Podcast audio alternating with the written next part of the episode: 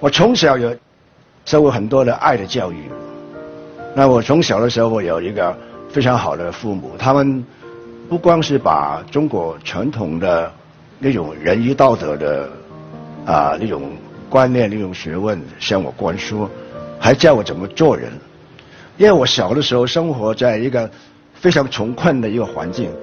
很多邻居都是毒贩啊、啊流氓啊，或者是那个那个赌徒啊。那个时候，我从很小的时候就已经经常挨打了，就是被被那些那个啊流氓要要要要啊强迫我加入这个帮会。我也有的时候也不知道为为什么，老是被打得头破血流的回回家了。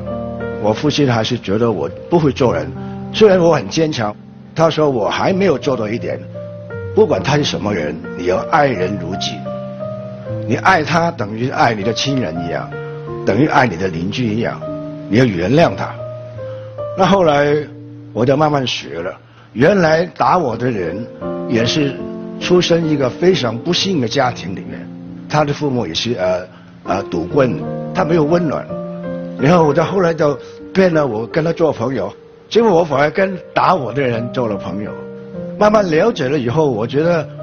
我们之间除了那个家庭呃那个出生的教育背景不一样之外，最主要是我们都需要爱，所以为什么形成我后来的电影里面没有明确的好人跟坏人？坏人也可以做正义感的事，好人啊有的时候也会做了一些啊不光彩的事情，但是两个人都心里面有一种惺惺相惜，都有一种爱在里面。那么在电影生活里面，我看电影，我我看到的电影都是。每一种电影都有爱，我我非常陶醉，在这个爱的世界里面。由于看电影看的多了，连我谈恋爱的时候也好像是活在爱的呃那个世界里面。那我记得当我的追求我太太的时候，她还年轻，我喜欢我太太，因为她啊年轻活泼很纯真，在。六十年代，如果要碰到一个女孩子，她又纯真又可爱，啊，又有智慧，这什么，这这个是很难得的一个爱人这样。那我在追求她的时候，呢，我就啊跟她相约去喝茶。我忽然间发现她的手，她涂了那个指甲油，那个红的指甲油。那我就跟她说啊，可能有点大男人主义了啊。我要跟她说是。我不喜欢女孩子涂那个指甲油，结果结果隔了一段时间呢，第二第二次我们见面的时候呢，又又是在同一个地方喝咖啡、喝茶、聊天，但是他在把他的手埋在那个座椅底下，然后谈的差不多的时候呢，他两个人手一举，他说：“你看他的手上已经没有指甲油了。”我非常感动，我那时候就感动，真的我很容易感动的。我在感动之下，我觉得我这个女朋友是难能可贵，所以我就爱她一辈子到现在。那，对，打从我们第一天结婚开始，我就喜欢给她煮饭，我不想她的手碰到一点那个水，碰到一点那个脏的东西。我希望他的手永远都保持那么光滑，所以我在香港去了美国，来了北京，我还是很多时候能够煮菜给他吃，煮菜给他吃。我觉得这个也是一种爱。很多人在问我，我跟我太太结婚就快快四十年了，你们怎么可以啊维持这份爱维持到这么久？那那我就跟他们说，就是因为我永远都会记得我第一天是怎么样爱上他。我看到他的脸，我看不到他脸上的皱纹。我看到他的是，还是我二十岁、二十几岁第一天看到他的那个样子。有的时候吵架的时候，我永远都是认输的，啊，然后永远都是让他赢的。所以在这个情况底下，我们维持了这么多年。爱到底是自私的呢，还是还是无私的呢？我觉得爱是无私。有些人都会觉得是啊，这个爱情应该要啊啊专一啊，那个当你爱一个人的话，只是爱他一个啊；当你爱你的妻子的时候，只能爱他一个。但是我觉得这个爱应该是更广泛的，爱也是广及到做朋友方面。当我去到那个好莱坞工作的时候，其实我的英语并不是讲的很流利，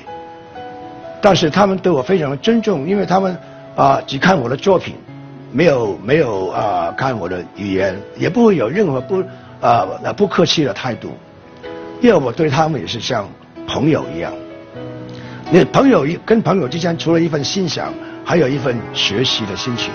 所以说，我去了好莱坞，好像是跟一些朋友学习的一些东西这样。那很多人都很奇怪，也有其他的导演，也有其他的人去到好莱坞，只拍了一部戏，就没有第二部了。但是我就一直一直都有的拍，在好莱坞拍戏的时候，除了是一个朋友的态度，另外对。双方面都有一份尊重，还有那个理解跟谅解。那我记得当我拍摄那个那个变脸那个电影的时候，你拍一个美国的动作戏，尤尤其是拍一个英雄人物的电影，所以说有很多规矩的。对英雄是不能流眼泪的。当你看到有的时候看到这个演员，他在现实对着镜头，他表情这么伤心的时候，他忽然转过头去，转过头去，然后再。转回来继续演戏了，他为什么先背着镜头呢？他被镜头，把那个眼泪流干了。演员都非常投入的，也呃在外国拍戏，他们是很投入，很呃那个那个，他们演那个角色，他就他就是那个人，他那个那个是可以他演一个很没有安全感，又暴力又又又孤僻，不演戏的时候，平常的工作人员都不敢接近他的。因为他就是那个情绪，他就是那个人。那我对那些人很关心，那就我我就以一种爱心来跟他工作，尽量安抚他。我说，你可不可以说这段对白，用一面流眼泪，一面来讲这个笑话？他说：“哎呀，我可以流眼泪吗？”我我说：“你可以啊，你要爱做什么做什么。”结果他真的是用一面演那段戏，一面流眼泪的，那个是他的真的眼泪。因为他内心本来就是这样，所以说这个结果演出了以后，他很满意那个镜头，而而那段戏也是很感人。因为我是怎么样，我对每一个演员，不管是中国演员、西方演员，我都是用一个同样的态度，用一种爱心来跟他们合作，就不断的有人找我，就继续跟他们呃拍戏这样。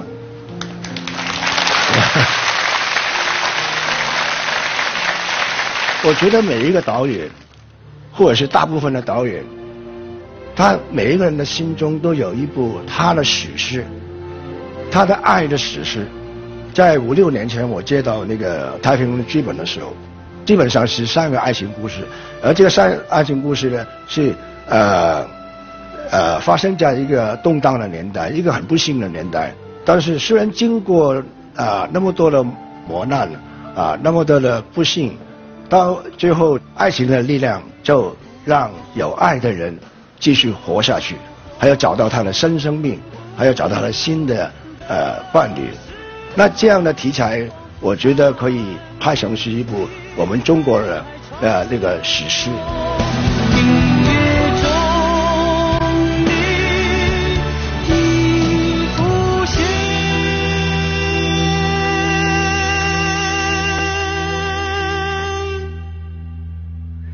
一转眼又不见。